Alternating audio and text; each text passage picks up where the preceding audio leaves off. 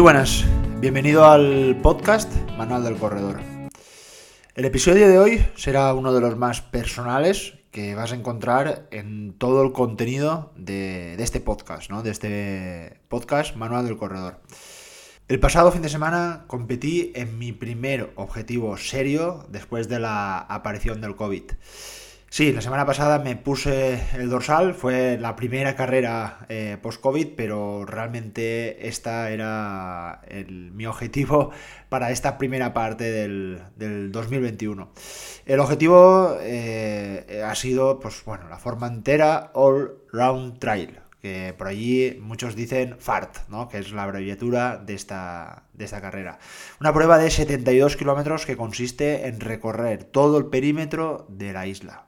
No es para nada una prueba con mucho desnivel, ya que Formentera no es una isla muy montañosa, pero es conocida por su dureza al correr por zonas con arena, terrenos muy rocosos al lado de la playa y eh, en muchas ocasiones un clima que no invita a correr. Hay que decir que esta prueba, eh, su fecha natural es a finales de febrero o inicios de, marzo, donde normalmente los corredores que han participado en esta prueba, que si no me equivoco van por la novena o la décima e-, edición, eh, normalmente el viento eh, ha sido de los más acusados, ¿no? Ha sido el elemento climatológico más notorio. Pero bueno, eh, cambiaron la fecha por el tema de las restricciones del COVID y la pasaron a este último fin de semana, 15 eh, de mayo. Por lo que uno ya se puede imaginar que íbamos a cambiar eh, el viento o el frío por todo lo contrario. Nos, íbamos a encontrar con temperaturas altas. Bueno, y es que para mí la carrera ya empezó en realidad la semana pasada. Hacía mucho tiempo que no notaba esa sensación de nervios pre-competición. Eh, la realidad es que le tenía mucho, mucho respeto a, la carrera y la verdad es que durante las últimas semanas mis pensamientos, eh, vamos, estaban repletos de, dudas que no paraban de rodearme en las, en las noches previas y evidentemente durante los entrenamientos. La realidad es que eh, todo iba bien, no había ninguna molestia, los entrenamientos salían conforme eh, lo establecido. Eh, las sensaciones, mm, pues bueno, hubo semanas más buenas y hubo semanas eh, mejores, ¿no? Como a todos nos pasa, pero yo consideraba y considero que llegaba a la, preparación, vamos, totalmente entrenado para, para lograr pues, recorrer esos 72 kilómetros. La preocupación fue a más cuando los partes meteorológicos que anunciaban las, los diferentes canales de televisión anunciaban que este iba a ser el primer fin de semana de calor, que este iba a ser un fin de semana con temperaturas en algunos casos y en algunos lugares de récord donde se esperaban que se iban a, superar en algunos lugares los 35 grados. La verdad es que no paraba de entrar en la, página web eh, donde se puede ver las temperaturas en Formentera y sí que parecía que iba a hacer calor, pero no la calor que íbamos a tener, por ejemplo, en la península, en zonas más interiores donde sí que se alcanzaron los 35 grados. Resulta que Formentera, al no tener justamente eh, muchas montañas y al estar rodeada del mar, pues parece ser que la propia brisa marina pues haría pues que la, carrera estuviéramos entre 25 a 30 grados. Con lo cual, pues bueno, era, era mucho calor. Eh, pero no era esa calor tan asfixiante que, iban a tener eh, algunos, de hecho algunas carreras que sí que se hicieron, tuvieron mucho más, más calor. El principal problema es que, eh, por lo menos aquí en mi zona, hemos tenido un mes de abril muy lluvioso, un poco más frío de lo habitual y la verdad es que calor, calor, yo no he notado prácticamente en ningún entrenamiento y eso que a veces me he forzado a salir a mediodía para un poco entrenar estas, estas condiciones, pero mm, nunca por encima de 22, 23 grados, con lo cual por eso te decía que calor, calor eh, no lo había entrenado, así que ya sabía que lo iba a pasar mal desde, desde ese punto de vista por mis experiencias en otras carreras que iba a ser algo importante. Bueno, pues el viernes a las 8 y media de la mañana tomamos un barco desde Denia, desde mi ciudad, un barco directo que nos llevaba hasta la isla de Formentera en dos horas. Eh, estábamos allí. Eh, la noticia negativa, o bueno, pues lo, que hay es la realidad de ahora, es que nos tuvimos que hacer una, PCR en, 24 horas antes de, partir, eh, aportarla ahí en el puerto de, de Formentera para poder acceder a la, isla. Así que bueno, lo tuvimos un poquito complicado para acceder, tuvimos que eh, eh, gastarnos un poquito más de dinero de lo establecido, pero bueno, si es por seguridad, todo, todo, se, todo se entiende. Eh, me voy con, con, mi mujer, mi hija de dos meses, que es un bebé, y, mis suegros. Ellos, vamos, me, iban a acompañar en esta aventura y me iban a ayudar en todo lo, posible y por supuesto, vamos, la, la idea era pasar un fin de semana en la isla, en Formentera, que bueno, es una isla fantástica para pasarla en familia, para ir a disfrutar de sus playas, bueno, totalmente recomendable. Eh, llegamos a la isla, serían sobre las diez y media, y la verdad es que hacía fresco, hacía un viento muy suave, pero muy agradable, con unas temperaturas que de hecho, pues la gran mayoría íbamos con chaquetas o con incluso con un cortavientos, por más que nada porque el viento era, eh, era agradable, no, era frío, pero la verdad es que me daba un poco de, alegría el ver eh, que igual pues ese viento nos podía refrescar ¿no? a, la, hora de la, de la, carrera. A mediodía ya estábamos en una casa de alquiler, eh, después de una buena siesta, un rato de tranquilidad, vamos por la tarde a por los dorsales. Puedo observar que no será una carrera muy numerosa y por los listados veo que no seremos más de 100 personas en la línea de salida. De hecho, se pueden hacer tres distancias, por si para el año que viene que te quieres apuntar, que por cierto creo que he visto que la van a hacer a principios de abril. Eh, se pueden hacer tres distancias, la mía, que es la de 72 kilómetros, eh, un maratón, y luego también una media maratón que en este, en este caso se iba a celebrar el domingo. Es decir, eh, los de 72 y 42 salíamos el sábado y la media maratón el domingo. Nada más accedo a, estos dorsales, me voy a, otra vez a casa para prepararme la mochila. Puede que si me voy de viaje una semana a cualquier sitio del mundo, eh, tarde menos en prepararme una mochila para cuando voy a hacer sobre todo una carrera de larga distancia. Le pego 100 mm, o 200 vueltas a todo lo que me tengo que llevar, me aseguro, lo reviso. Eh, me la pongo incluso para ver si estoy cómodo. Incluso me, llegué a poner la mochila con todo ya eh, lo que iba a tener que ponerme en la carrera y nada, hago un pequeño trote alrededor de la casa para ver que está todo en el sitio, que no me molesta nada, que no me vaya a saltar nada y la verdad es que todo, todo bien y todo listo. Ahora toca para mí una de las partes más importantes previas a la carrera, eh, por supuesto que es una cena rica en hidratos de carbono, pero la parte para mí más importante es la de descansar. Eh, si has tenido experiencia en carreras, bueno, pues el, tener la posibilidad de tener un descanso completo previo a la carrera, pues bueno, es la verdad que te va a aportar un plus de, energía ¿no? para, para ese día tan, tan duro. Eh, mañana no hay que madrugar, la verdad. Eh, salimos tarde. Eh, la carrera da la salida a las 9 de la mañana, que bueno, pues según mi punto de vista es demasiado tarde. Yo por supuesto hubiera agradecido, agradecido salir mucho más temprano. Pues no sé, a las 6 de la mañana, a las 7, creo que nos hubiéramos quitado sobre todo las horas centrales del, día, que ahora sí o sí me las iba a tener que encontrar y claro, correr entre las 12 y las 4 del mediodía, pues eh, es complicado por el sol, por la temperatura, pero bueno, sabíamos de lo que íbamos, así que, que nada.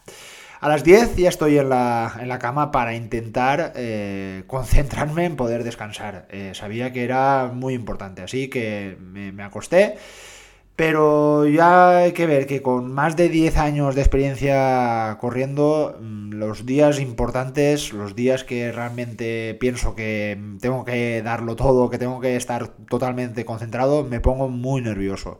Y la verdad, no había ninguna manera de conciliar el sueño. Todo eran vueltas y vueltas a la cama y no podía dormirme. Claro, al final pues te aburres, coges el móvil y pues lo que no tienes que hacer, pero siempre caigo en el mismo fallo. De hecho, yo lo he dicho en, algunos podcasts, de desconectar totalmente de teléfonos móviles, de, pues bueno, sobre todo eh, no ver cosas de la carrera que te puedan, eh, sobre todo, poner más nervioso. Y pues, ¿qué hice? Pues me puse, me pasaba minutos embobado viendo el recorrido que nos íbamos a encontrar y la verdad es que eso lo que, lo que estaba haciendo de manera indirecta era que mi cuerpo pues digamos que se estaba tensionando, ¿no? se estaba poniendo más nervioso pero inconscientemente quería, tenía dudas, ostras, aquí en este habituamiento en qué kilómetro está, en qué dudas de última hora que, nos vienen y por supuesto que para nada te, te recomiendo Como estás viendo, estoy siendo muy sincero y lo digo todo, lo bueno y lo malo, que para eso eh, he creado este podcast, porque mm, lo que me gustaría sobre todo es eh, cómo analizar ¿no? Eh, una carrera, una competición desde todos los factores y sobre todo intentar corregir o mejorar eh, algunos, algunos, eh, algunas conductas ¿no? que tomamos en, carrera o previa a la carrera e intentar mejorarlas. Bueno, pues como te decía, pues esto no fue lo más recomendable, ya que si no recuerdo mal, creo que sobre las 2 de la mañana pude conciliar el sueño. Fíjate, eh, era muy tarde.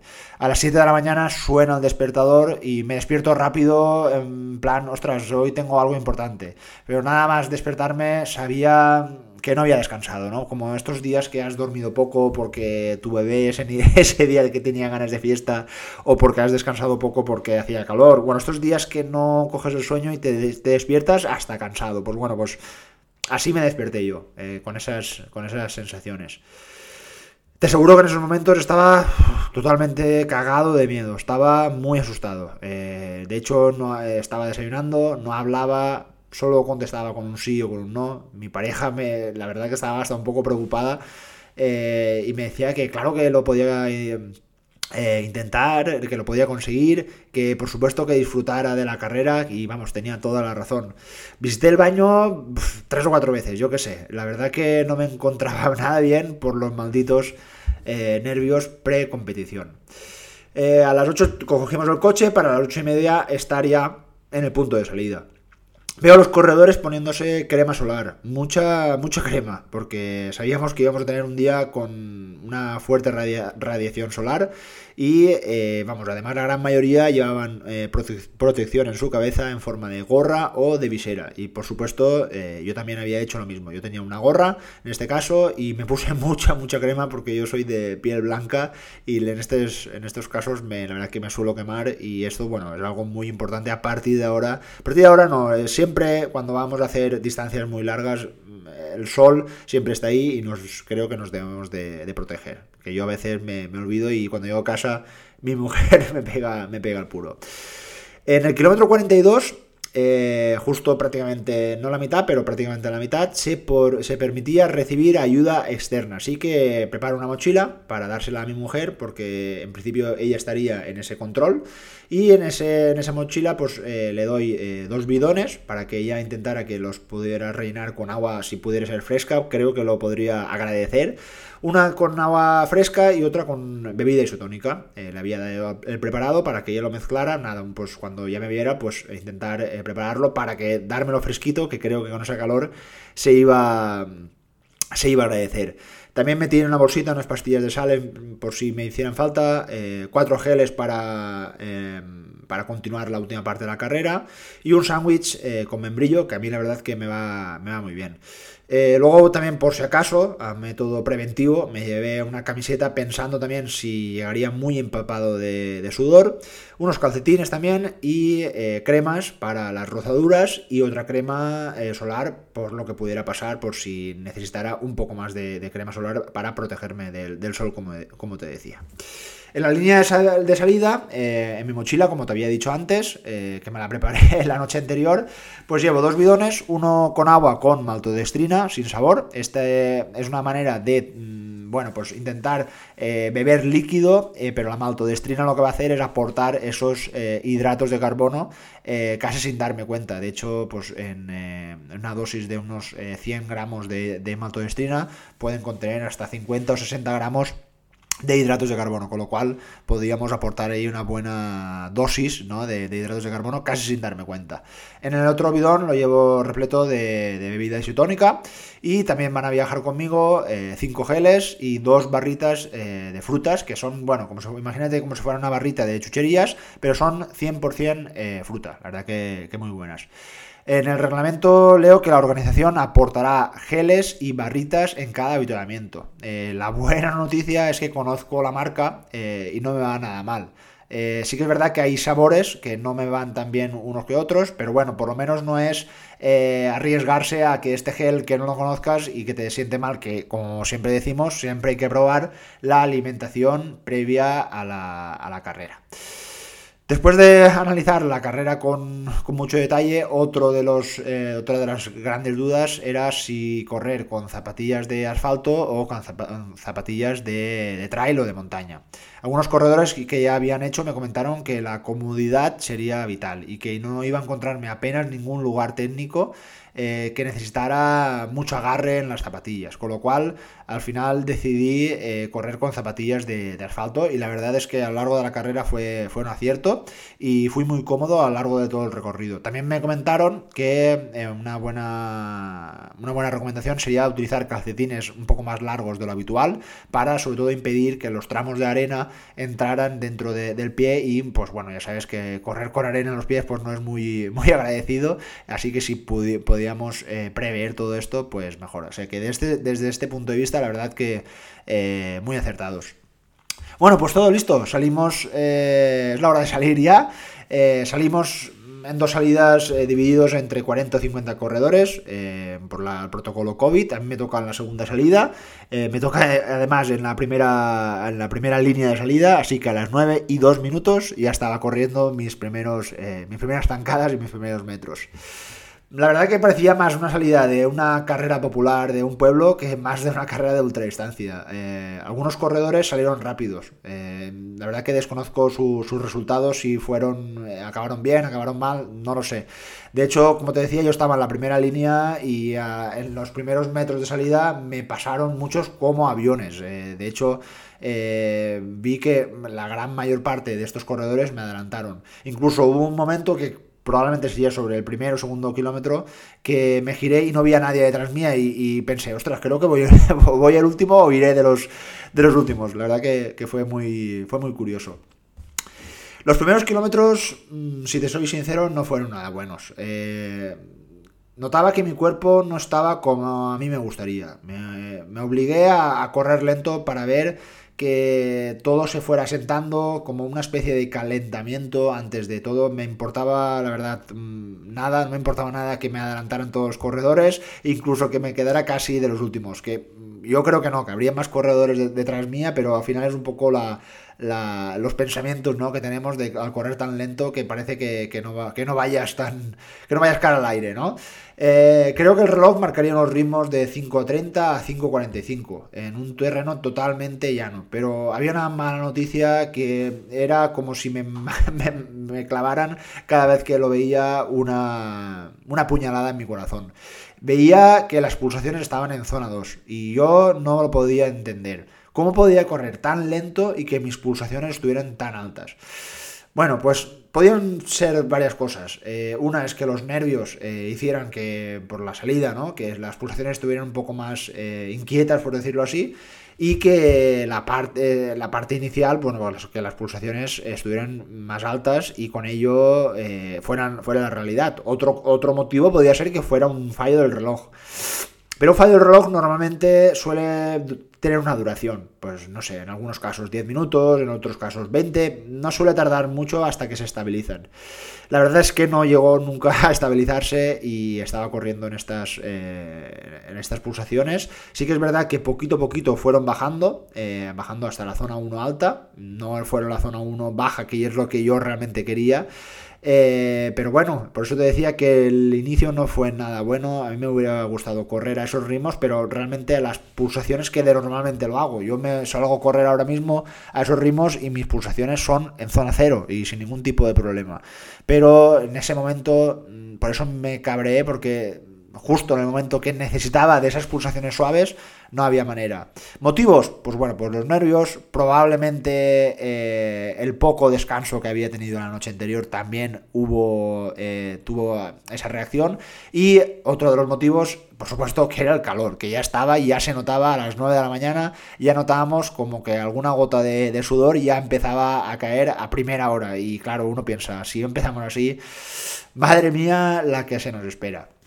La primera parte de la carrera fue muy bonita. Eh, se corre por la parte oeste de la isla y es una zona repleta de acantilados y muy rocosa, pero que la verdad que se permitía avanzar con muy buen ritmo sin apenas eh, algún tramo técnico. Como sabía de lo que me esperaba, cada 15 minutos fui bebiendo, alternando entre agua y bebida isotónica. A nivel alimentario, en este primer tramo eh, me tomé dos geles, ya que calculaba que en 90 minutos, es decir, entre una hora y media, hora 45, ya estaría en el primer habituamiento. Y así fue. 17 kilómetros después, llego al habituamiento con una hora 40. Es eh, en el Cap de Barbaría, la verdad que es una zona muy bonita, un lugar mágico e, e inhóspito, es la parte más al sur de toda la isla y la verdad es que de hecho ha salido en algunas películas, una zona muy muy bonita. Bueno, en ese habituamiento aprovecho, relleno todos los depósitos, veo incluso que algún corredor pasa rápido, sin apenas parar, eh, como si fuera una media maratón, no lo acabo de entender, pero bueno, me como una barrita de, este habituamiento junto con un plátano. Bueno, pues aquel corredor que pasó rápido, inconscientemente hice o hizo que yo también fuera muy rápido. De hecho, lo que eh, cojo esa barrita y me, tomo entero prácticamente casi un bidón eh, de agua. Eh, el próximo avituallamiento estaba en el kilómetro 34, así que me esperaba una, buena etapa. Como te decía, me tomo la barrita y nada más salir, me da por beber y me, me bebo prácticamente todo el bidón de agua.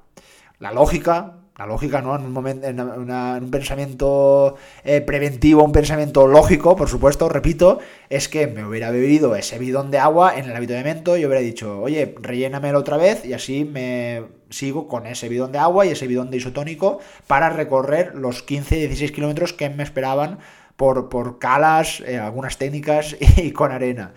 Nada, eh, a los 3 minutos salir de aquel habituamiento solo tenía un bidón de bebida isotónica y te aseguro que en ese momento ni lo pensé. Me di cuenta cuando ya llevaba 10-15 minutos, cuando tomé otra vez a beber agua y vi que tenía un bidón totalmente vacío y solo tenía un bidón de bebida isotónica para recorrer, como te decía, esos 15 o 16 kilómetros. Bueno, un fallo muy grande, que por eso te lo digo, que cuidado con estas cosas, de no tener prisa, de pararse y de mirar, de hacerlo bien. Bueno, esta es la parte más salvaje de la isla, según lo que pude recorrer. Tuvimos que sortear eh, algunos barrancos o eh, torrents, ¿no? Como llaman eh, la gente de las Islas Baleares. Algunos tramos de escalar o de incluso poner el culo en el suelo por la propia pendiente. Eso sí, lugares muy bonitos, lugares muy inhóspitos. Que la verdad que valen mucho la pena recorrer y yo incluso paré a hacer algunas fotos porque la verdad es que fue, era una auténtica pasada de lugar. Una vez pasamos este tramo más rocoso, venía una zona muy larga de playa, muy muy larga, de unos eh, en torno a unos 8 kilómetros. En algunos tramos podíamos correr por estos pasos que hay en las playas que hay con maderas, ¿no? Para acceder a, lo largo de la, arena. Y en otros, pues eh, nada, arena, a correr por la arena, meterse dentro de, de este terreno tan inestable y avanzar conforme uno podía. Y te estarás preguntando, ¿y la bebida qué? Pues sí, me la acabé justo a la hora después del avituallamiento. Miraba mi reloj y me tendría que enfrentar por lo menos a un tramo de unos 5 o 6 kilómetros sin nada de líquido por un terreno, pues eso, de arena, un terreno con mucho sol, sin nada de sombra, con calor. Así que te aseguro que el cabreo que tenía era, era bastante, bastante grande. Eso sí, continuaba comiendo porque tenía geles, eh, me, tomé hasta tres geles energéticos también, pues pensando que algo de, líquido también podrían tener. Así que, bueno, por lo menos eh, a nivel energético no tenía, pero sabía que a nivel eh, de líquido, a nivel hidratacional, ¿no? Pues iba, iba muy, muy corto y es un error imperdonable. La buena noticia, que el ritmo no paraba. Eh, todo lo que te estoy contando lo hacía mientras no paraba de correr. Eh, de hecho, la verdad es que no paraba de adelantar a corredores. Sí que es verdad que en este caso la zona estaba corriendo en zona 1 alta, zona 2 baja, pulsaciones bastante estables, pero ligeramente iban subiendo en algunos puntos a, a la zona 2 en, ese momento que vas tan cruzado por el tema de la bebida, ya no le haces hasta casi tanto caso a las pulsaciones. Y es algo que también, por supuesto, hay que tener en cuenta, ya que, vamos, si sabe, si yo sabía que estaba complicado hacer 72 kilómetros en la zona 2, que es la zona 2 es un ritmo vivo, es un ritmo alto para, para mi organismo, pues lo más lógica es que tenía que haber disminuido el ritmo. Pero bueno, como estaba en ese bucle negativo, ya me importaba todo igual y yo lo único que quería era correr y disfrutar y, y poco más. El kilómetro 32 veo a mi familia, hablo un rato con ellos, les suelto una menterijilla de que sí, voy, voy muy bien, eh, la verdad que puedo continuar, así que nos vemos ya en el próximo habituamiento, en el punto de control, en el 43, donde podía tener esa bolsa de vida y donde podrían ellos habituallarme. Por fin llego al kilómetro 34, donde estaba por fin el segundo habituamiento. Me paro y esta vez sí bebo casi del tirón un bidón de agua, pero esta vez no cometo el mismo error. Esta vez eh, me bebo ese bidón de agua y enseguida le digo, por favor, relléname este bidón de agua y este bidón de isotónico para este, el próximo tramo ¿no? de, la carrera. En el, en el habituamiento, la verdad que no, había mucho, pues eh, le dije que me, al chico del habituamiento que me diera esa barrita y nada más le doy un mordisco, veo que es de chocolate, que me sienta fatal. Y a mí la verdad que no es una cosa que me siente muy bien y nada más eh, la, me la meto a la boca, la tiro porque sabía que, vamos, no me iba a sentar nada bien y y se lo digo al, chico que por supuesto lo, entendió y no, pasó nada más. Me como un plátano y me tomo otro gel como el, el del primer habituamiento. Estoy un par de minutos en, este habituamiento, eh, como te decía, bebiendo, comiendo y es el momento de, salir. Nos toca la parte más montañera de la carrera hasta el faro de la mola, que es, eh, como te decía, el kilómetro 43 eh, y nada más salir nos viene la primera cuesta. Eh, por supuesto lo hago caminando. Nada más llegar en la parte de arriba empiezo a tener muy malas sensaciones. Eh, de hecho empiezo a tener hasta un sudor frío. Mi cuerpo ya me está avisando de que, oye chaval, algo no va bien, algo no estás haciendo bien. Me, noto el cuerpo muy caliente, incluso la cabeza me hierve muchísimo. Estamos eh, en una zona donde no sopla nada de aire y estamos ya a, a mediodía. El calor es totalmente asfixiante y me pega, la verdad, un buen bajón, en mi primer eh, bajón. Decido bajar el ritmo e intentar no parar de beber. Cojo ese bidón e intento cada, pues cada dos minutos dar un pequeño sorbo de agua, ya que la barriga empezaba ya a molestarme. Lo, estaba intentando hacer como, si intentara refrigerar, mi cuerpo porque las sensaciones no eran nada buenos. Y la verdad es que en eso, justo en esos momentos comparto algunos kilómetros con, con otros compañeros, otros corredores, y hablamos de realmente la dureza de la prueba eh, por el terreno y por el calor que nos ha, que nos ha tocado. Una, vez superado la pendiente, vienen unos tramos eh, más llanos, por lo que los otros corredores empiezan a correr. Yo intento seguirlos, pero a los pocos metros eh, decido parar y caminar. La barriga me molestaba muchísimo, me daban como unos pequeños pinchazos en el centro del estómago. Durante las cuatro horas anteriores me lo estaba pasando bien, de verdad, te, puedo asegurar que estaba disfrutando. Eh, como te decía, me paré incluso a hacer fotos eh, con los tramos más bonitos, pero en ese momento, sinceramente, la verdad, no estaba disfrutando para nada. Por mi cabeza pensaba en todo lo que me quedaba por completar. Me quedaban solo unos 35 kilómetros. Y sinceramente, me lo vi un mundo. De repente vino el primer pensamiento de parar eh, no, lo había pensado hasta, hasta ahora. Eh, los pensamientos, eh, la verdad es que eran muy negativos. En ese momento también empiezan a adelantarte otros corredores y ves todo y piensas todo ese sacrificio, ese sacrificio de los meses anteriores. Y es complicado, es complicado porque venías con mucha ilusión, venías con, con, muchas ganas de hacerte con la, con la carrera. Pero eh, veía que no tenía ningún sentido continuar porque mm, me esperaban 30 kilómetros, 30-35 kilómetros de caminar, de sufrir, de también hacer sufrir, por supuesto, eh, a mi familia, que estaban ahí esperándome, eh, que ellos, por supuesto, me animaron a, a continuar cuando nada más me vieron. Pero yo la verdad que en ese momento de ese tramo estuve como 10-15 minutos eh, hablando conmigo mismo y pensé que la decisión más acertada era parar.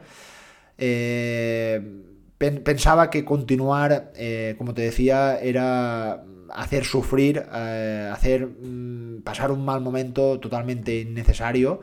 Eh, por supuesto, hubieran quedado 5 o 10 kilómetros, una hora o hasta dos horas, pues igual me lo hubiera planteado, pero con, por mis pronósticos pensaba que quedarían entre 3, 4, incluso 5 horas de arrastrarme por las playas de Formentera y la verdad es que no tenía nada de ganas de, hacerlo. Fue, ha sido complicado, eh, no, fue, no ha sido una una decisión nada fácil. Eh, la verdad es que nada más llegué, estaba pues eso, un poco abatido, un poco decepcionado conmigo mismo. Eh, me notaba, me empezaba a notar ya bastante mal. Eh, de hecho, cuando llegué es que ni comí ni bebí nada porque mi, realmente mi estómago estaba ya en las últimas, con lo cual eh, en, la, propia subida incluso hubo en algunos momentos que no, no tuve ganas de vomitar, pero como que la barriga estaba mm, demasiado inflamada. Con lo cual pensé que lo más responsable y lo mejor para, para mi salud y para mi rendimiento incluso era el parar. Eh,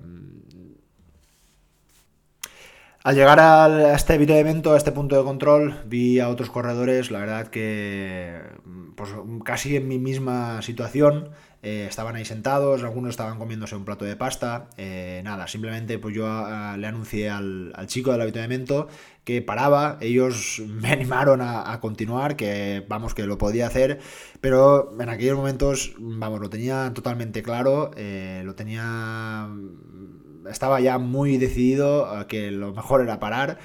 Y así hice. me monté en el coche, me fui a casa, me, hice una ducha fresca y nada, caí en el, en el sofá y, me dormí porque estaba realmente cansado y notaba sobre todo como me dolía la cabeza, estaba, estaba débil, estaba cansado, ¿no?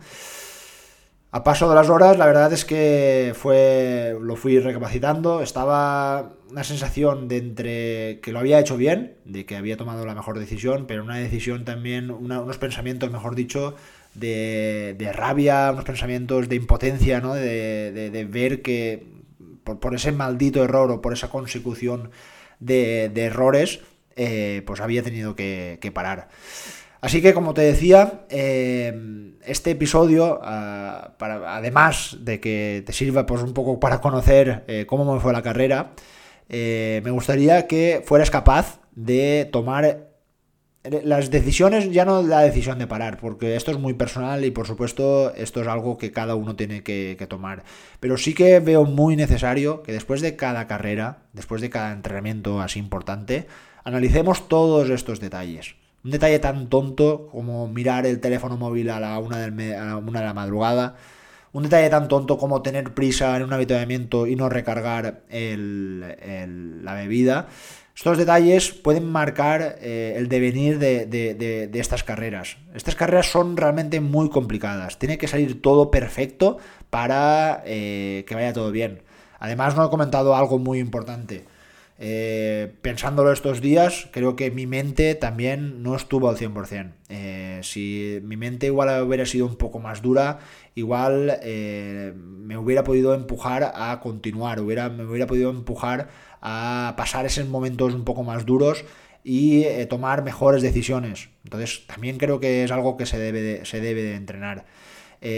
otro de los... Mm, causas o, pensamientos que puedo llegar a tener es que ha sido la primera carrera larga, ¿no? Después de tanto tiempo y probablemente mi estómago no estuviera lo suficientemente entrenado porque la verdad es que mis entrenamientos, pues bueno, los más largos han sido igual cuatro horas, pero no he tomado esa cantidad de alimentos, esa cantidad de geles energéticos, con lo cual digamos que mi estómago no estaba al 100% entrenado, con lo cual esto también creo que es algo a mejorar a lo largo del, recorrido. A nivel muscular, la verdad que, muy bien. Eh, este podcast lo estoy subiendo, lo estoy haciendo ahora martes. Ayer salí a correr, hice unos 40 minutos muy suaves en zona cero y la verdad que las piernas me respondieron. Pude hacer el entrenamiento sin ningún tipo de agujeta, sin ningún tipo de, cansancio. Así que desde ese punto de vista también me da la confianza de que llegaba bien preparado, que no, no tuve ninguna, ningún limitante a nivel eh, muscular o a nivel eh, pues de, energético, ¿no? Fueron otros factores, pienso, que los que efectuaron que no pudiera continuar y los que tuvieron que hacer que, que parara. Así que, que nada, espero que, que, te haya gustado este episodio tan, tan sincero. Espero que, te ayude en tus próximas competiciones y por supuesto que te deseo y te animo a que, que acabes y que logres eh, cruzar la línea de meta, que es de lo más eh, bonito del, mundo, ¿no? El poder completar un sueño, una preparación y la verdad que cruzar la línea de meta es algo, es algo maravilloso. Pero yo también te, te digo que la experiencia que he tenido estos días ha sido también muy bonita. Yo me llevo una, no me llevo una medalla física, no me llevo ninguna medalla de Formentera, pero sí que me traigo unos bonitos recuerdos con mi, con mi familia, ya que pude disfrutar eh, de los, eh, sobre todo las horas mm, después de la carrera donde ya me había quitado toda esa presión, donde ellos mismos me, animaron, donde mi, mi, pequeña hija, solo con una, una ligera sonrisa, la verdad es que se te pasa, se te pasa todo y lo ves todo desde otro punto de vista y al final entiendes que, corremos por, porque nos gusta, corremos por disfrutar, corremos porque es algo que, que está en nuestras vidas y eh, que no pasa absolutamente nada si en alguna, algún día no es tu día y tienes que parar. Por supuesto que vas a tener una segunda oportunidad y no vas a ser una peor, no vas a ser un peor corredor o una peor persona por no haber completado, sino justo todo al revés. Ha sido muy valiente, la verdad que eh, yo no me escondo, eh, lo he publicado en mis, en mis redes sociales y la verdad es que he recibido mucho cariño de, muchos amigos, de muchos eh, corredores a los que les entreno y que lo entienden perfectamente. Y la verdad es que mm, a día de hoy creo que tomé la decisión más acertada. Y nada, yo voy a seguir entrenando, voy a seguir corriendo. Ahora mismo no sé el, mi próximo objetivo, ni tampoco me importa, ya vendrá el que tenga que venir. Y hoy, pues esta tarde, a correr otro rato, que realmente es lo que, es lo que me gusta. Un abrazo, nos vemos en el próximo episodio. Salud y muchos kilómetros.